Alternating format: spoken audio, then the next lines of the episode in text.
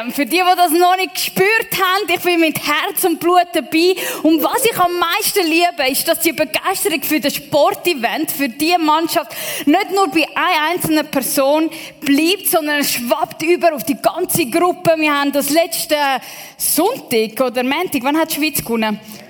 Montag, danke. Nicht heute Abend, Entschuldigung. Aber, äh, haben wir das erlebt, wo du raus bist. Du hast äh, Auto gehabt, die gehupt haben. Du hast ähm, Menschen haben dich umarmt, die das gleiche T-Shirt haben. Und du hast gewusst, wow, ich gehöre dazu, oder? Und wir haben die tiefe Sehnsucht zum dazu gehören. Und die Sehnsucht zum Neuen dabei zu sein, das kommt nicht von irgendwo, sondern die Sehnsucht hat uns Gott in unserem Herzen da. Warum? Weil er gesagt hat, ich will dich in meiner Mannschaft dabei haben. Ich will, dass du tiefe, verbindliche Beziehungen lebst, weil das das Beste ist, was dir je passieren kann. Er ist so überzeugt von dem, dass er im Epheser 1, 15 folgendes sagt. Von Anfang an war es sein unveränderlicher Plan, uns durch Jesus Christus als seine Kinder aufzunehmen und an diesem Beschluss hatte er viel Freude. Von Anfang an hat er gesagt, hey, ich will dich, Sarah, dabei haben. Ich möchte dich, Samuel, dabei haben. Ich will dich in diesem Boot dabei haben. Ich will, dass du Teil von meiner Familie bist. Und indem wir Teil der Familie Gottes werden, sind automatisch all die, die auch an Jesus Christus glauben, deine Brüder und Schwestern im Glauben. Du bist weltweit verbunden. Und das merkst du, wenn du reisen gehst und äh, du irgendwo in London in einer Latino-Kille landest, wo niemand äh, Englisch kann. Warum auch? Man kann ja Spanisch oder so. Und plötzlich findest du Freunde. Und das passiert dir, wenn du auf Asien gehst, das passiert dir, wenn du auf Südafrika gehst, wo auch immer du gehst, wenn du in einer Kille gehst und du nichts mit diesen Leuten gemeinsam hast. Die Verbindung, die du hast durch den Glauben an Jesus, macht dich eins mit denen. Und Gott hat sich das ausgedacht. Warum? Weil diese Familie der Ort ist, wo du am besten kannst reifen. Wir haben ja gelernt vom Reto letzte Woche, dass Reifen bedeutet, wer weiß es noch? Ich sage es euch, Jesus ähnlicher zu werden. Das ist Reifen. Und das, was Jesus ausmacht, ist seine selbstlose Liebe. Und es tut mir leid, euch das zu sagen, aber das lernst du nicht allein im Zimmer mit Netflix oder mit deinen Online-Shooter-Games. Selbstlose Liebe äh, lernst du dort nicht. Dort lernst du Survival of the Fittest. Das ist das, was du dort lernst. Aber für selbstlose Liebe lernen musst du dich an einen Ort begeben, wo du mit Menschen zu tun hast, die oft anders sind wie du. Und das ist auch toll, weil dort lernst du geduldig miteinander zu äh, sein, dort lernst du Ergänzung, weil jemand irgendwie weiss, wie es Feuer machen, das habe ich nie wirklich gewusst. Oder jemand weiss, was ein Offside ist, das habe ich auch nicht immer gewusst. Oder dort erlebst du ähm, einen äh, Yoshi, wo, wo die ganze den Saal kann motivieren kann. Oder wir erleben Ergänzung, wenn wir zusammenkommen. Und das gibt uns auch Schutz. Was meine ich mit dem? Wir werden geschützt, weil wir andere Menschen haben, die uns unterstützen und helfen in unserem Glauben. Weil jeder von uns wird durch Schicksal, durch Zeiten, wo wir Gott nicht mehr spüren oder was auch immer, einen Moment haben, wo wir fragen, Gott, wo bist du? Gott, stimmt das, dass du verhebst? Und in dem Moment brauchst du gute Frauen und gute Männer, die dir auf der Seite sind und sagen, hey, ich tue für dich beten, ich tue für dich glauben. Magst du dich noch erinnern, wo wir das mit Gott erfahren haben? Weißt nicht, wie begeisternd das ist? Oder, und sie können dich unterstützen. Und so sind wir geschützt, zum Gott nicht den Rücken kehren. Und ein anderes, tolles Phänomen, das in dieser Familie Gottes erfahrbar ist, ist, dass wir nicht nur für uns allein leben, sondern auch für andere. Jesus sagt im Johannes äh, 13, 35, an der Liebe aneinander sollen die anderen erkennen, dass ich Gott bin. Und das hat der Mege dürfen erfahren. Und wir lassen ihn jetzt auch gerade selber erzählen. Clip ab. Meine Geschichte mit Gott ist fast nicht zum Glauben für andere. Ich bin als Kind nicht wirklich christlich aufgewachsen. Ich bin in Unti geschickt worden. Ich habe mich äh, konfirmieren lassen, aber es hat mir alles wie nichts bedeutet. Dann bin ich in die Lehre gekommen, habe einen Kollegen getroffen, der ins Prisma geht. Und der hat mir so ein bisschen von Gott erzählt und ich habe mir nur gedacht, so, ja, was willst du von mir? Aber dann hat er gesagt, komm doch mal mit, weil wir uns auch viel besser kennengelernt haben. Dann bin ich mit ihm ins Prisma gegangen, also beziehungsweise noch in Home Run, äh, ohne den Homebase. Und es war für mich wirklich ein mega komisches Gefühl gewesen, weil beim Worship zum Beispiel sind einfach die Hände aufgegangen, der Pastor ist auf die Knie gegangen und ich habe mir nur so gedacht, was geht da ab? Weil für mich ist es so übergekommen, als wäre wär das so eine Sekte. Ich hatte dann mega Respekt davor. Aber ich habe dann auch andere Leute kennengelernt, beziehungsweise seine Kollegen, die ja, normal waren. und sie haben dann auch so ein bisschen über Gott erzählt und ich habe mir einfach so gedacht, also, ja, irgendetwas muss dann schon daran sein, wenn alle über Gott erzählen. Dann sind wir äh, regelmäßig in den Home Run gegangen und ja, das hat mir dann immer ein bisschen mehr eingeleuchtet. Dann habe ich so ein bisschen äh, Step by Step Gott können dürfen kennenlernen. Und ja, ist dann, dann so wie gekommen, dass ich dann auch nachher Larissa kennenlernen durfte, die auch in Home Run gegangen ist. Äh, mit ihr habe ich dann auch ein Kind bekommen. Wir zwei sind dann so den Weg mit Gott gemeinsam gegangen.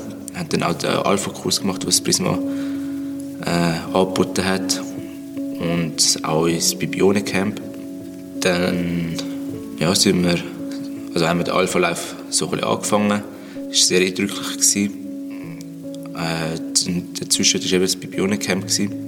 Dort äh, sind Preachers auch sehr intensiv gewesen, sage ich mal so, also richtig deep. Und die Gemeinschaft dort, wo es auch gebildet hat, auch mit der Kleingruppe und alles zusammen, es ist sehr eindrücklich gewesen, was ich jetzt so im Home Run beziehungsweise dann eben im Impact selber nicht, also nicht so krass verspürt wie eben in diesem Camp, weil es auch viel intensiver war. Und es sind halt auch mega coole und schöne Freundschaften entstanden dort. Ja, dann hat es dort mal noch einen Gebet, äh, Gebetsabend gegeben, wo wir äh, hingegangen sind. Und dort habe ich dann wie so für mich selber gemerkt, mir fällt der Glaube so ein bisschen, weil ich so wie im Loch war, um wirklich zu beten ich habe mich einfach so verloren gefühlt. Ich habe nicht, nicht gewusst, was soll ich machen, mache ich es richtig. Es war wirklich einfach so eine Lehre in mir. Dann am gleichen Abend sind wir dann noch zurückgegangen zu den Häuschen, sind dort noch auf dem Balkon am Chillen gewesen, haben ein bisschen geredet so, und dann habe ich halt erzählt, dass ich so wie eine Blockade habe.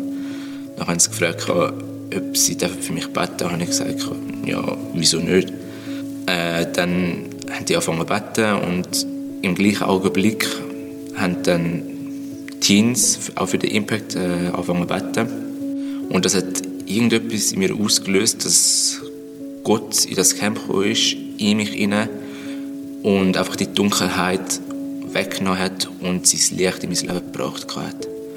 Es ist so ein Moment, ich, habe nicht mehr gemerkt, dass ich wie so in einer Trance war. Die Kollegen haben erzählt, dass, also was so passiert ist, dass wir einfach Flüssigkeit aus den Augen, aus der Nase und aus dem Mund einfach alles rausgekommen ist.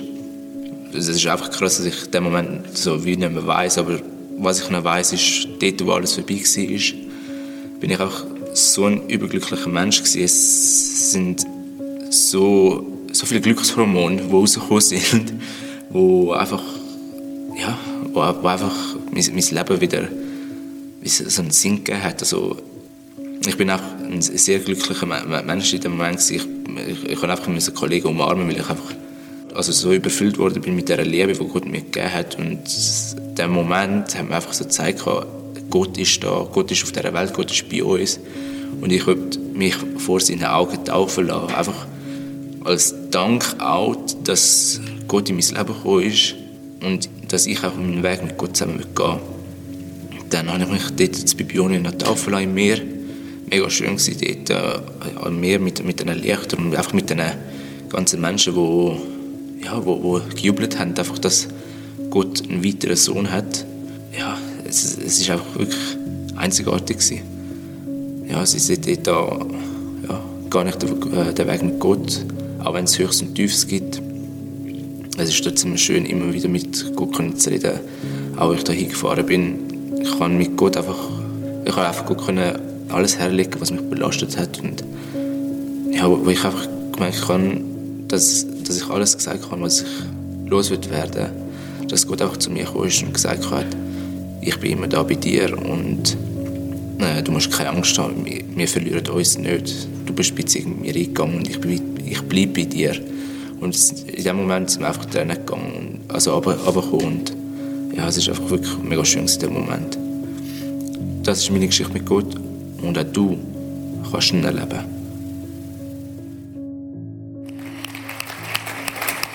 Danke viel, viel mal, Megan. Danke, dass du uns Anteil gibst an deiner Geschichte. ja, es ist ja er mit dir unterwegs und es zeigt einfach das Potenzial, wo Gott in dieser Familie Gottes hineingesetzt hat. Was passiert, wenn wir authentische Beziehungen leben, verbindliche Beziehungen leben und so Gott in dem hinein reflektieren? Danke vielmals. Jetzt ist es aber leider so, dass die Realität manchmal ein bisschen anders aussieht. Oder irgendwie erfahren wir durch eine Ecke, dass jemand in der Kirche oder in der Familie Gottes schlecht über mich geredet hat und dann ist so, okay. Oder man wird von jemandem enttäuschen oder verletzt. Oder man hat vielleicht auch eine schlechte Killengeschichte hinter sich und ist wegen dem jetzt in Impact gekommen. Und die Frage ist, wie können wir verbindliche Beziehungen leben, die nach dem Design von Gott sind? Wie lebe ich und erlebe ich verbindliche Beziehungen nach Gottes Design? Wie können Beziehungen so richtig deep sein? Der Reto hat uns letzte Woche erinnert, dass Reifen bedeutet, Jesus ähnlicher zu werden. Und das ist unser Ziel, das wir als Gemeinschaft haben. Wir wollen Jesus ähnlicher werden. Und aufgrund von dem wollen wir auch von Jesus lernen und schauen, wie hat er eigentlich seine Beziehungen gelebt. Von Jesus wissen wir, das ist sein Halo. Okay. Das ist Jesus. Von Jesus wissen wir, er hat viele Followers gehabt. Jesus hat viele Followers gehabt und auch einige Haters. Über 5000 Menschen sind zu ihm gekommen, um ihn zu hören. Sie haben ihn gesehen, Jesus ist eine Sensation Aber hat Jesus eine enge verbindliche Beziehung gehabt mit all diesen 3000 Menschen? Mit all seinen Friends auf Insta oder auf TikTok oder Snapchat hat auch Followers, ich weiß nicht. Vielleicht hat es mehr Haters auf Snapchat oder ich weiß nicht. Auf jeden Fall hat er gesagt, nein, ich suche mir einen kleineren Kreis. Und der Kreis besteht aus zwölf Freunden, zwölf Apostel. Was hat er mit diesen zwölf Aposteln gemacht? Er ist drei Jahre lang, hat er mit ihnen gelebt. Die haben für ihn Finanzen gemacht. Oder äh, wir lesen auch von Frauen, die für die ganze Mode gekocht haben. Sie sind mit ihm unterwegs gewesen. Sie haben ähm, Wunder erlebt. Er hat sie näher bei sich gehabt. Und trotzdem hat er seine ganze Identität nur mit wenigen gezeigt. Mit diesen drei enge Freunde. Das sind der Johannes, der Jakobus und der Petrus gewesen. Denen hat er äh, zum Beispiel zeigt, dass er wirklich Gottes Sohn ist. Wer kennt die Geschichte von der Verklärung, oder? Wo er auf dem Berg ist und dann kommt plötzlich der Mose und Elia und die Stimme von Gott bestätigt ihn nachher nochmal. Das hat er nicht mit allen geteilt, sondern nur mit denen, die näher an ihm sind. Und dann hat er nochmal einen gehabt, der noch ein näher war. Und zwar ist das der Johannes gewesen. Und der Johannes, der hat so wie die Rolle gehabt, äh, wo so kleine Geschwister, die oft in der Familie haben. Oder die, wo am meisten die kleinen Schwestern, die die Lieblingskind vom Papi sind. Oder wenn du zum Beispiel länger willst gamen, hast zum Beispiel das kleine Mädchen geschickt und gesagt, ah, komm, frag doch am Papi, ob wir noch ein, zwei Stunden können gamen Oder das ist die Rolle ein bisschen vom Johannes gewesen. Wenn, die, wenn die Jünger etwas von Jesus haben wollen haben, wo sie nicht so ganz sicher sind, haben sie zum Johannes gesagt, geh doch du schnell zu Jesus und fragen, wie das so ist. Jetzt, was lernen wir aus dem? Wir lernen einerseits, dass wir nicht mit der ganzen Welt befreundet sind. Das ist ja gar nicht möglich. Sondern wir lernen, wie wichtig das ist, dass man eine kleinere Gruppe hat. Eine Kleingruppe. Oder einfach äh, deine Clique oder wie du sie willst nennen von Leuten, die mit dir unterwegs sind. Und die haben von Jesus gelernt. Die haben gesehen, wie Jesus authentisch war. Jesus hat sich ihnen gezeigt, so wie er war.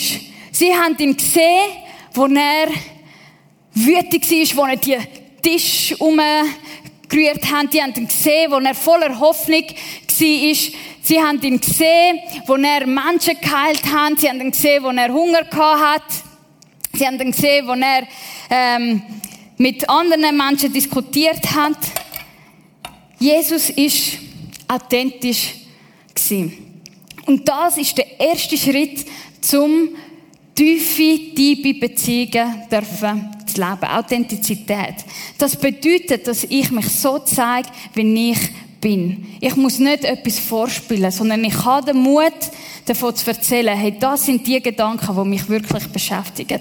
Das sind die Sorgen, die mich belasten. Das sind die Fragen, die ich nicht verstehe. So bin ich und nicht anders. Nimmst du mich an? Und durch das machen wir uns verletzlich.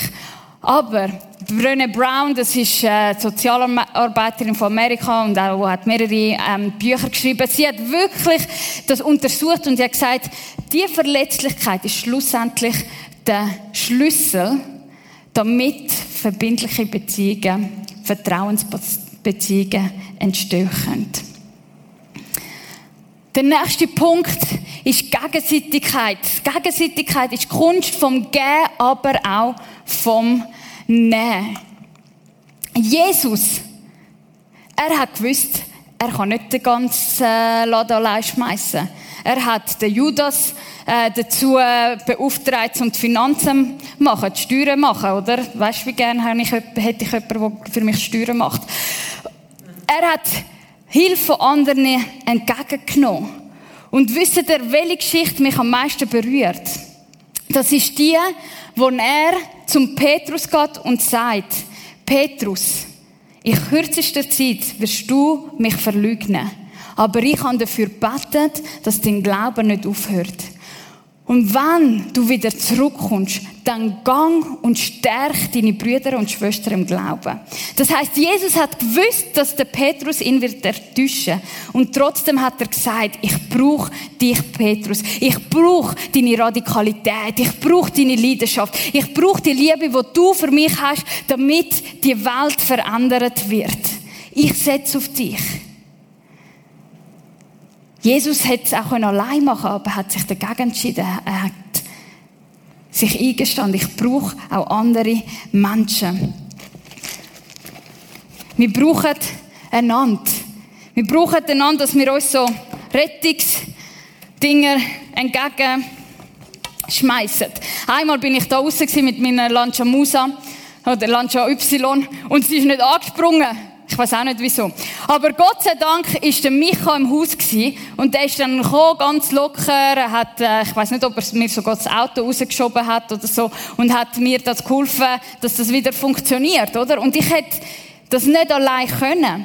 Wir sind nicht dafür gedacht, zum allein unterwegs zu sein in, in diesem Leben, sondern wir sind auf die Hilfe von anderen angewiesen. Und wenn wir diese Hilfe annehmen, ich finde jetzt gerade mein Ding, ah, da ist es. dann passiert Folgendes. Auf diese Weise kommt keine Spaltung im Leib zustande, sondern alle Glieder sorgen in gleicher Weise füreinander. Wenn wir füreinander schauen, dann sind wir tatsächlich eins, so wie wir das in dem Lied ähm, singen und später singen werden. Wenn ich schaue, wo kann ich jemandem helfen? Kann ich gut mit Kindern umgehen und habe ich ein Herz und gehe ich in die Kinderkille? Oder kann ich etwas anderes sehr gut? Bin ich gut in der Technik und ähm, jetzt geht der Luki weg, ich will jetzt mich hineingeben. Wir können einander ergänzen. Als nächstes ist Gott, ist Jesus barmherzig gewesen. Und für das habe ich so ein flauschiges Herz mitgenommen. Er ist barmherzig mit anderen Menschen umgegangen. Das heißt, Fehler werden nicht betont, sondern sie werden vergeben. Wie viele Geschichten kennen wir von Jesus? Wo er das Recht hatte, jemanden zu verurteilen. Zum Beispiel die Frau, die Ehebruch begangen ist. Aber er hat sie vor der Steinigung gerettet und hat ihr gesagt, hey, deine Sünden sind dir vergeben, jetzt gang und sündige nicht mehr. Und das ist der Umgang, den wir miteinander haben sollen Hey, du hast mich verletzt, es ist nicht in Ordnung. Es heißt nicht, man muss das schön reden oder unter den Teppich verstecken, sondern man kann das ansprechen und wir können dann unsere Energie dazu nutzen, zu vergeben, statt uns an dieser Person zu rächen. Und ich bin überzeugt, dass wenn wir verstehen, dass wir in einem lebenslangen Prozess sind, zum Jesus ähnlicher werden, wenn wir verstehen, dass es nicht um Perfektion geht, sondern um Transformation, dann werden wir viel barmherziger miteinander können umgehen, weil ich weiß, ich bin kein bisschen besser als der andere. Und als letztes, ob wir es gern haben oder nicht, alles braucht seine Zeit. Der Aristoteles, das ist ein alter griechischer Philosoph, der hat das mal so schön gesagt: Der Wunsch nach Freundschaft kommt schnell, die Freundschaft nicht. Wir sagen schnell, oh, ich will so gerne einfach ein guter Freund sein, äh, haben und oh, nicht allein, nicht mehr so einsam sein. Aber oft bleiben wir selber dort passiv. Und meine Herausforderung an dich ist, wird aktiv. Vielleicht bist du erst seit kurzem da und ich ermutige dich, bleib dran, komm am Freitagabend. Such dir eine Kleingruppe, such dir eine Interessengruppe. Wir haben Leute, die gerne Fußball spielen. Wir haben andere, die Technikfreaks sind. Wir haben ganz verschiedene Sachen, wo auch introvertierte Leute nicht viel reden müssen, sondern einfach Zeit miteinander verbringen und etwas Gemeinsames machen. Alles, was gut ist, braucht Zeit. Weil wenn wir Zeit miteinander verbringen, dann lernen wir uns besser kennen. Ich finde, nur schon nach heute Abend, indem wir all die Emotionen zusammen erlebt haben, von diesen Höchst und diesen Tiefs und dieser ach, jetzt sind wir doch nicht weiter. Das schweißt uns zusammen, weil wir einander leben, weil wir einander spüren und weil wir lernen, okay, ich kann dir vertrauen. Und darum, wenn du verbindliche Beziehungen willst leben dann überleg dir, wo bin ich momentan auf dem Kreis? Bin ich da, jetzt nehmen wir an, der äußere Kreis ist der Impact. Bin ich da einfach als Zuschauer dabei, weil es einfach toll ist? Oder bin ich mit einer kleineren Gruppe unterwegs? Oder habe ich meine drei Leute, die, die mich ermutigen, ermahnen, ins Leben reden? Oder habe ich eine Vertrauensperson, die mir ganz besonders nahe ist? Und wo auch immer du bist, überleg dir, welche Beziehung wird dich auf ein nächstes Level bringen. Was heißt auf ein nächstes Level bringen? Es heißt authentisch sein, Hilfe nehmen, barmherzig sein und Zeit miteinander verbringen. Und du kannst dir jetzt in den nächsten Minuten, bevor wir in den Song einsteigen, dir überlegen, welche Beziehung will ich auf ein nächstes Level bringen und was von diesen vier Punkten möchte ich in der nächsten Woche angehen.